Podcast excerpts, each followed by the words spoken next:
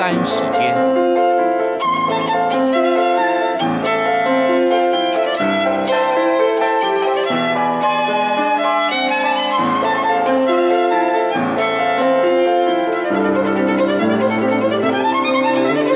由天安门学生运动领袖王丹主讲。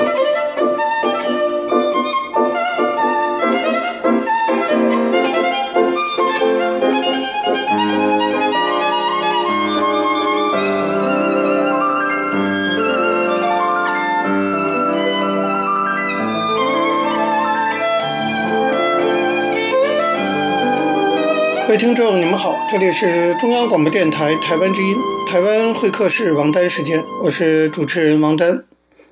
首先呢，我们进行的是大陆时事评论专栏，在这个专栏中呢，我们要评论一下习近平啊，为什么老生常谈的题目还要拿出来讲呢？因为最近密切观察中国政治局势发展的，或许都会注意到哈，有一个有趣的现象。就最近这段时间呢，习近平显得相对沉寂一点，在媒体上，而不是像过去那样哈，摆出一副号令全党、放眼世界的那种气势。整体的哈，他政治上的这个形象似乎也不如以前那么张扬自肆了。这从这些讲话上也可以看得出来，到底发生什么事情了。那么最近正在召开或者已经结束了的北戴河会议，肯定跟这个有一些关系。这个我们后面再讲。但是我觉得更重要的是啊，习近平最近声势下挫，这很可能呢是因为最近发生的两个事情，让习近平面临着重大的挑战。而这个挑战显然不仅是来自外部，恐怕更是来自内部。这个挑战之一，当然就是已经延续了很久的这个中美贸易战。那，我们知道中美两国啊，每个月贸易磋商来回的过招。个一会儿好一会儿坏，习近平跟川普呢也一会再会，川习会已经三次了。外界本以为啊，双方最终总是还可以磨合出一个啊，让双方都可以下得来台阶的协议来。但是现在闹到啊，美国总统川普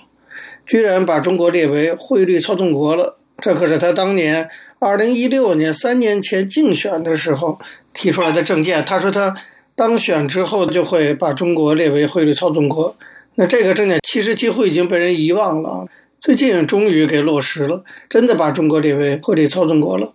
那么中美贸易摩擦可以说达到了二十多年来的一个顶峰，现在来看要达成协议恐怕就更不容易了。这么一个非常突兀的一个转折啊，恐怕不仅仅是令外界瞠目结舌，更是出乎习近平的意料之外。我们知道，原本过去是由副总理刘鹤来领军的中国贸易谈判团队，基本上还是比较倾向于啊温和的妥协的路线。那么，刘鹤如果没有习近平的背后的授权，是不可能做出这样一个决定的。但是，中美贸易谈判结果反复不绝，明显的表示什么？表示党内是有不同立场的。那么，有人主张温和路线呢，就有人主张要强硬面对。按理说，如果习近平在党内已经有定于一尊的地位，他只需要在两种立场之间做出一个裁决就可以了。但现在看来，这个裁决并没那么容易做出。这样一个裁决都没有那么容易做出，你可以看到，习近平在党内恐怕还不具备一言九鼎这样一个地位。那么第二个挑战也是习近平意料之外的，那就是我们大家都很关心的香港问题。香港虽然，土地领土上回归了中国，但人心并没有回归，这其实并不是什么新的问题。对这一点啊，我相信即使在九七年回归的时候，中南海那些人早就了然于心了，他们大概已经就猜得到，或者已经掌握了这个情况。但是呢，之前香港多次爆发抗拒北京意志的抗争啊，反国民教育啊，反二十三条等等，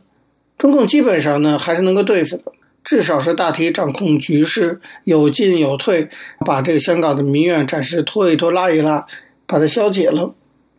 但是这一次啊，香港各界的坚定意志，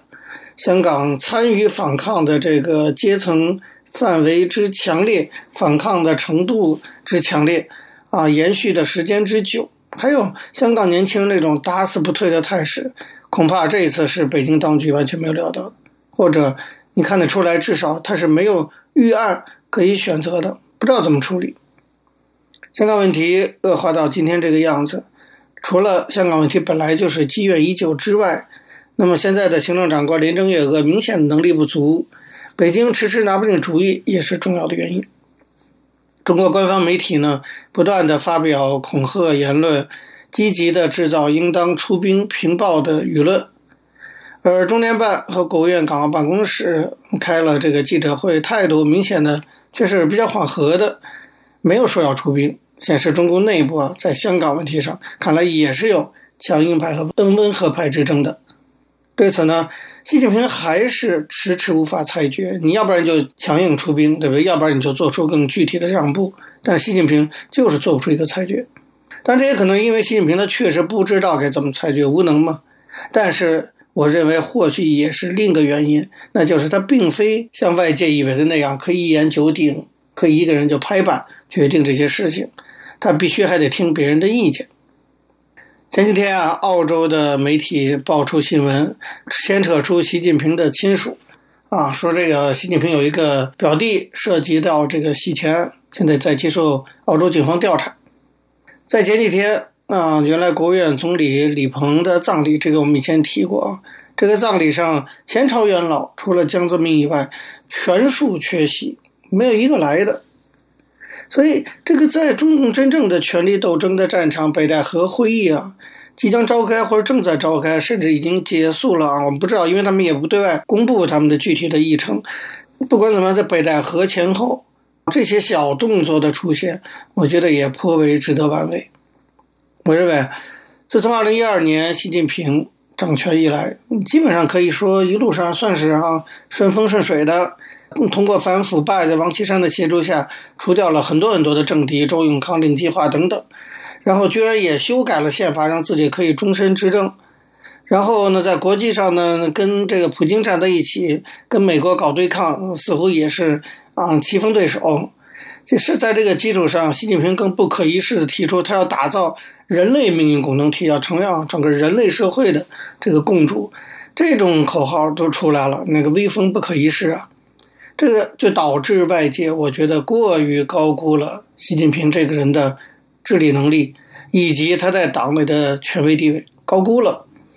很多西方观察家都认为说，习近平权势巩固啊，称他为毛泽东之后的又一政治强人，说他的权势之大，甚至都超过了邓小平。但是现在看来，根根据我刚才分析的那些情况，这个判断恐怕还有待观察。我觉得有的时候，一个统治者。表现出来的强势领导和他的地位的巩固，并不一定就是因为他的能力如何呀，他的权威如何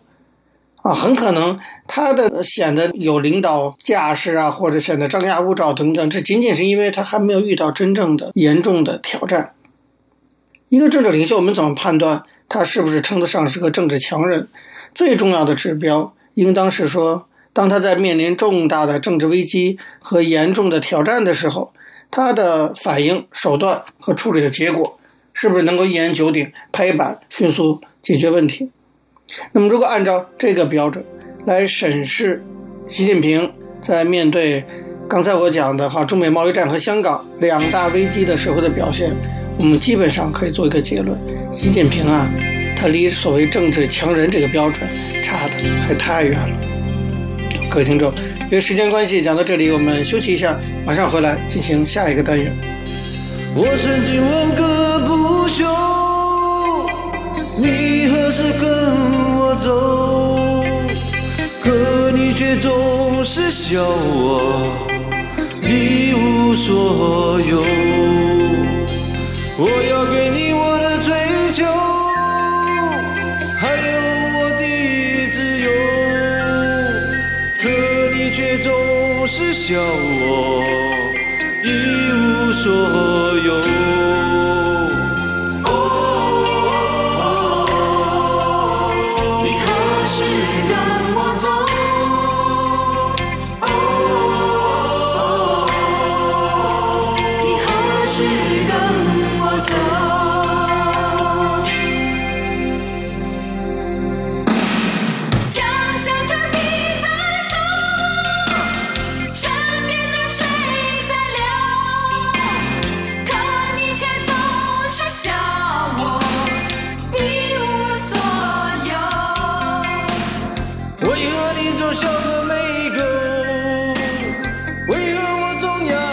位听众，你们好，这里是中央广播电台台湾之音，台湾会客室王丹时间，我是主持人王丹。我们接下来进行的是历史回顾专栏，在这个专栏中呢，我们要根据一些当事人的口述历史，回顾一下中国改革开放走过的历程。我们根据的是欧阳松等主编的《改革开放口述史》一书。那么延续上次内容啊，我们继续介绍国原国家纪委主任陈锦华对于九十年代中国经济发展中遇到的一些问题，以及中共中央所做的应对所做的回忆。那么他在他的回忆中提到了当时存在的价格双轨制。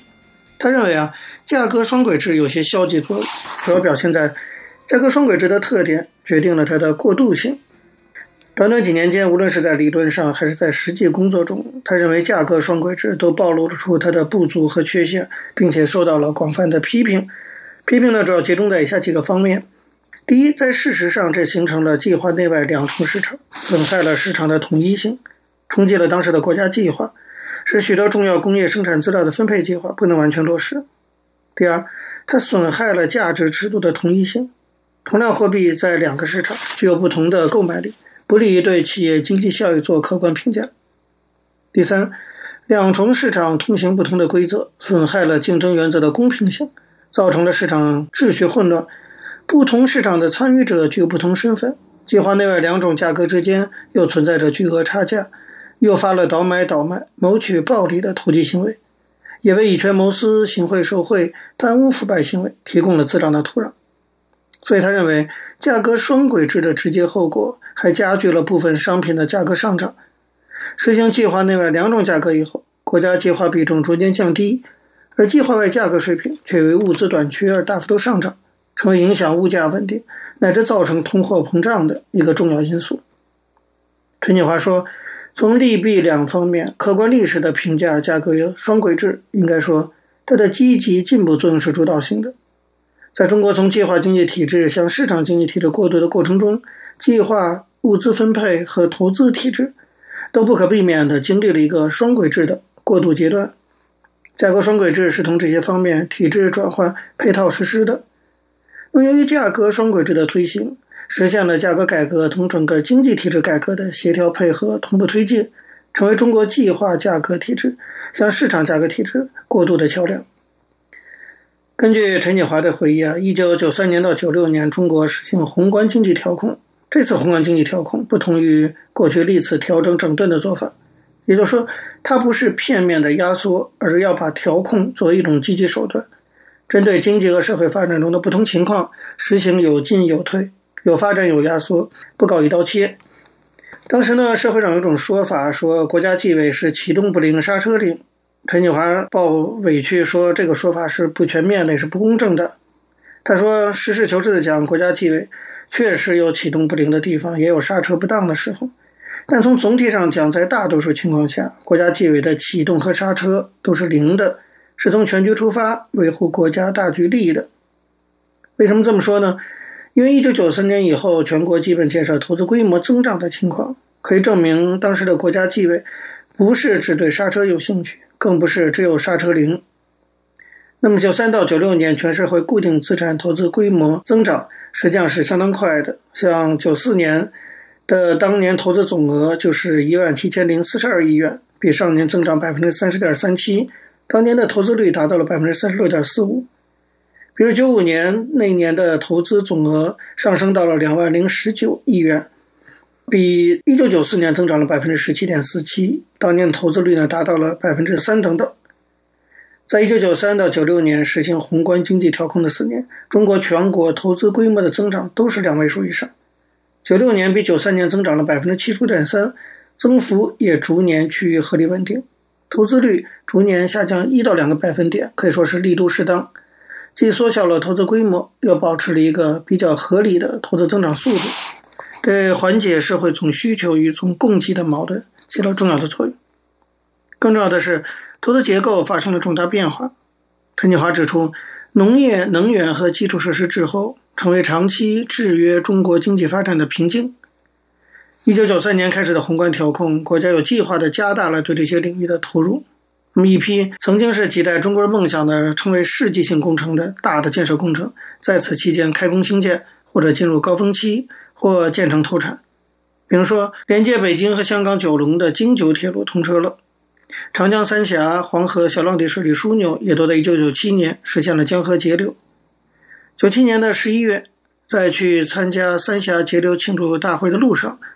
陈建华对江泽民说：“三峡和小浪底都是今年节流，黄河、长江双双节流，这是历史的巧合，也是中华民族千载难逢的双喜临门。可惜对此我们宣传的不够，很多人都不知道。”陈建华回忆说：“当时江泽民讲说，对啊，是应当好好宣传。中央对水利的投资年平均增长百分之四十二，粮食生产也结束了长期在八千亿到九千亿斤徘徊的局面，达到了年产一万亿斤。那么，一九九三年实施的宏观经济调控，陈建华是相当满意其结果的。他认为，不仅使国民经济结构有了改善，而且经济总量和国家的综合国力得到显著的加强。”陈建华为代表的国家纪委这一派啊，一直认为，要看到国民经济发展中的突出问题，在国民经济日趋良好的形势下，更要正视经济增长中的粗放倾向，强调转变经济增长方式，变粗放经营为集约化经营，大力调整产品结构，节约能源消耗和原材料消耗，提高经济增长的质量。为此，一九九七年八月，国家纪委在北戴河召开了专门会议，讨论和部署转变经济增长方式的工作。会议结束的时候，那时候的国务院总理李鹏、副总理钟基和其他的副总理会见了与会的全体代表，强调要抓好转变经营方式的重要性，要求各地切实落实会议精神，提高经济增长质量。在这次会上，陈建华做了切实推进经济增长方式转变的报告。他在报告中强调，第一要进行思想观念的转变。他说，世界经济发展的历史表明，依靠科技进步走集约化道路是经济发展的客观规律。对这个规律认识的深、抓得早，工作就主动，就能发展进步；否则就只能被淘汰出局。第二，要坚持两个转变一起抓。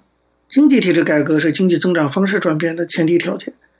要通过改革消除经济增长中的各种障碍，通过增长方式的转变，提出和丰富经济体制改革的内容。第三，要充分发挥市场机制的作用，依靠市场竞争，促进优胜劣汰。实现资源优化配置。第四，要努力搞好结构调整，必须对产业结构、产品结构、企业组织结构和区域生产力布局进行战略性的调整，促进经济结构的优化和升级。第五，切实依靠科技进步，要以提高产业技术水平为中心，强化技术开发和推广，加速科技成果商品化、产业化进程。第六，要制定实施正确的经济政策。充分运用价格、税收、信贷、利率、贴息和折旧等经济杠杆手段，鼓励集约经营，限制和淘汰粗放经营，为转变经济增长方式提供良好的政策环境。这是当时啊国家纪委对中国经济体制改革提出的一些构想。我们必须得客观地承认说，哈，以国家纪委代表的一些中共的经济官僚，确实呢是想在经济改革中多增加一些市场经济的因素。那么，中国在改革中出现的问题很多，其实不是在仅仅经济领域的问题，很多是政治方面的问题。这个恐怕是陈建华这样的经济官僚也无法左右的事情。那从这点来说，我觉得对他们所做的努力，还是要给予一定的客观的历史性的评价。各位听众，因为时间关系，讲到这里，我们休息一下，马上回来进行下一个单元。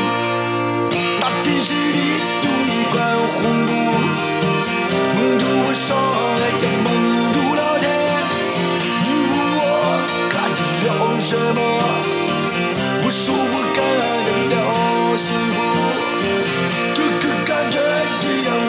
我舒服。它让我放掉我没地路。你问我还要去何方？我说要上天。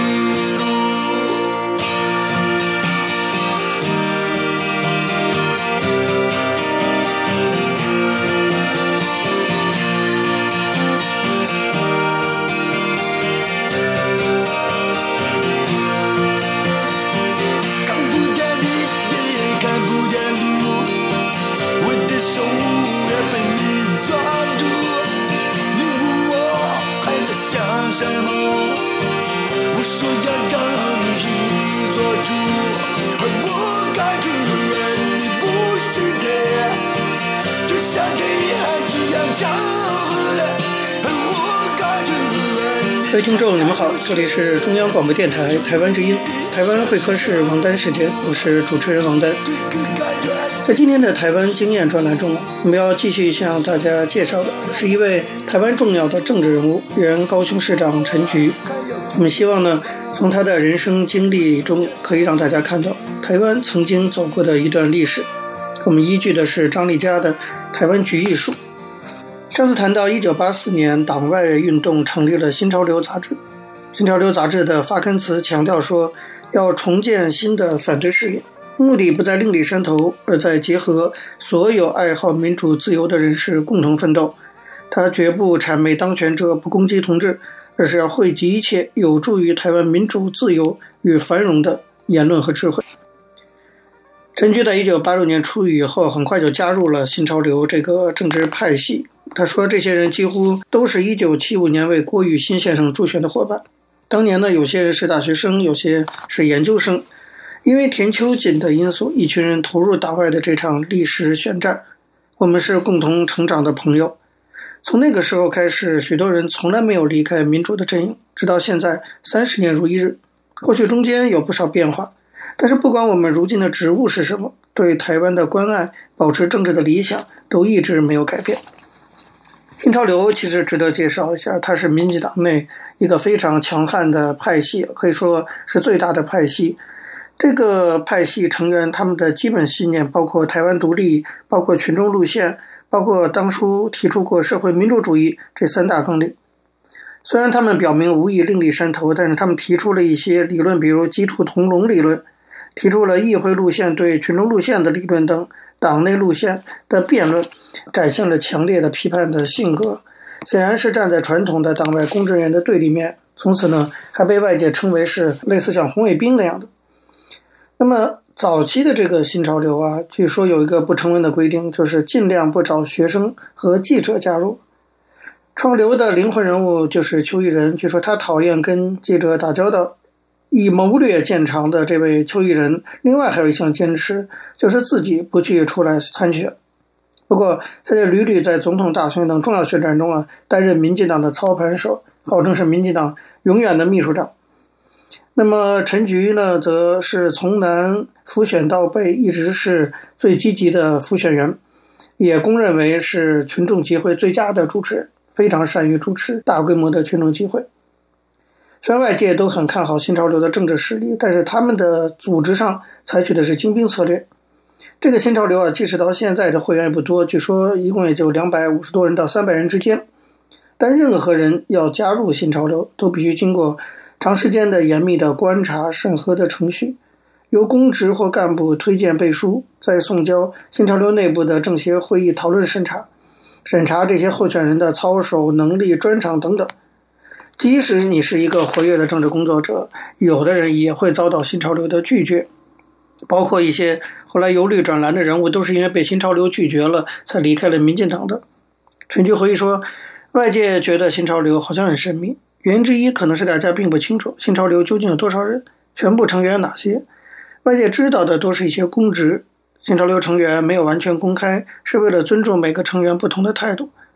有人可能是学者或者地区的社区运动者，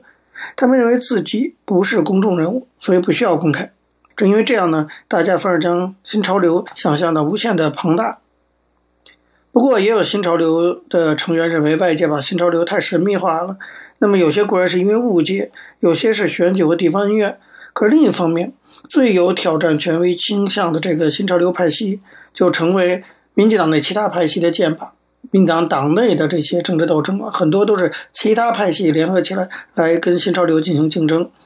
那么，新潮流系标榜的是集体决策，除了内部有一个政协会议以外，他们每三个月定期举行会员大会。陈菊就介绍说，新潮流的重要特质就是认为没有一个人是天纵英明或永远英明的，透过集体的协商讨论，政策才能够相对维持比较好的品质。第二个特色呢，就是重视年轻人。政治协商会议的十五位委员一年一任，三分之一是公职，三分之一可以连任，三分之一必须由新人担任。公职人员并不见得一定是政协委员，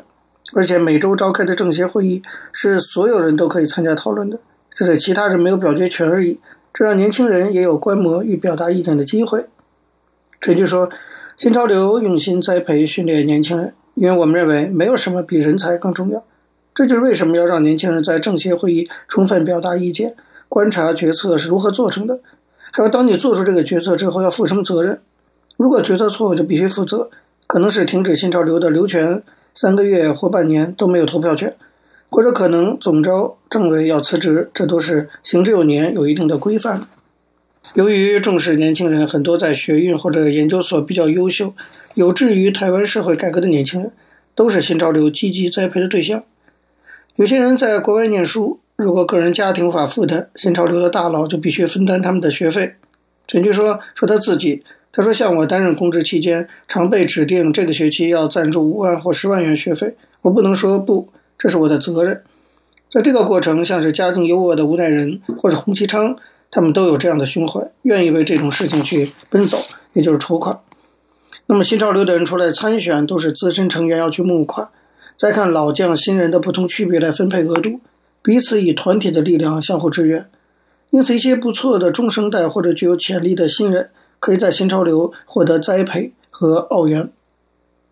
尽管新潮流系啊，自认不是外界传闻的什么铁血组织，可是相对于民进党的其他派系来说，相对其他派系都非常的松散，而新潮流很讲究的就是团结和纪律，所以新潮流历来对其他派系来讲啊，可以说既佩服又忌惮。陈局就说，这个团体有高度的凝聚力，但是并不像外界所想象的一个口令一个动作。新潮流虽然有几位被外界视为指标的资深成员，在内部并没有特别的权威。所有政策基本上都要经过充分民主的讨论，而且在讨论过程常常火花四射，拍桌子争辩也是常有的事情。大家的意见不一定相同，然而如果是经由讨论，多数觉得共同结论，很抱歉，所有的人都必须遵守，否则你就不适合当这个团队的成员。从这个角度讲，哈，新潮流还真有点列宁主义政党的那种特质。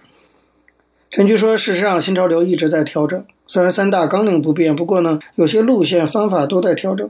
因为我们要做务实的改革者，而不是浪漫的革命家。例如，为了要不要从群众路线投入体制内选举，一九八六年引发内部激烈的辩论。洪启昌就是主张投入选举的。当时新潮流成员在不同的社会运动团体里，长期在环保、劳工、人权等不同领域努力。后来发现，要解决这些严重的问题，还是需要政治力量。所以必须透过参选，透过在政治上的影响力，才有可能进入改革的阶段。从群众路线到中间经过这样的一个转折，也牵涉到当时难免的鸡兔同笼的这个争论。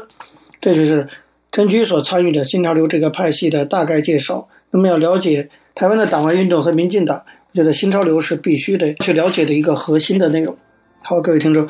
由于时间的关系。今天的台湾会客室王丹时间到这边结束了，非常感谢您的收听。如果各位听众对我们的节目有任何的指教，可以写信到台湾台北市北安路五十五号王丹收，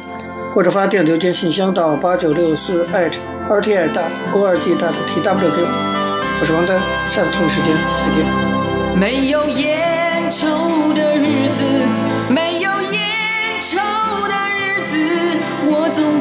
在你。身旁，而我的心里一直以你为我的唯一的、唯一的一份希望。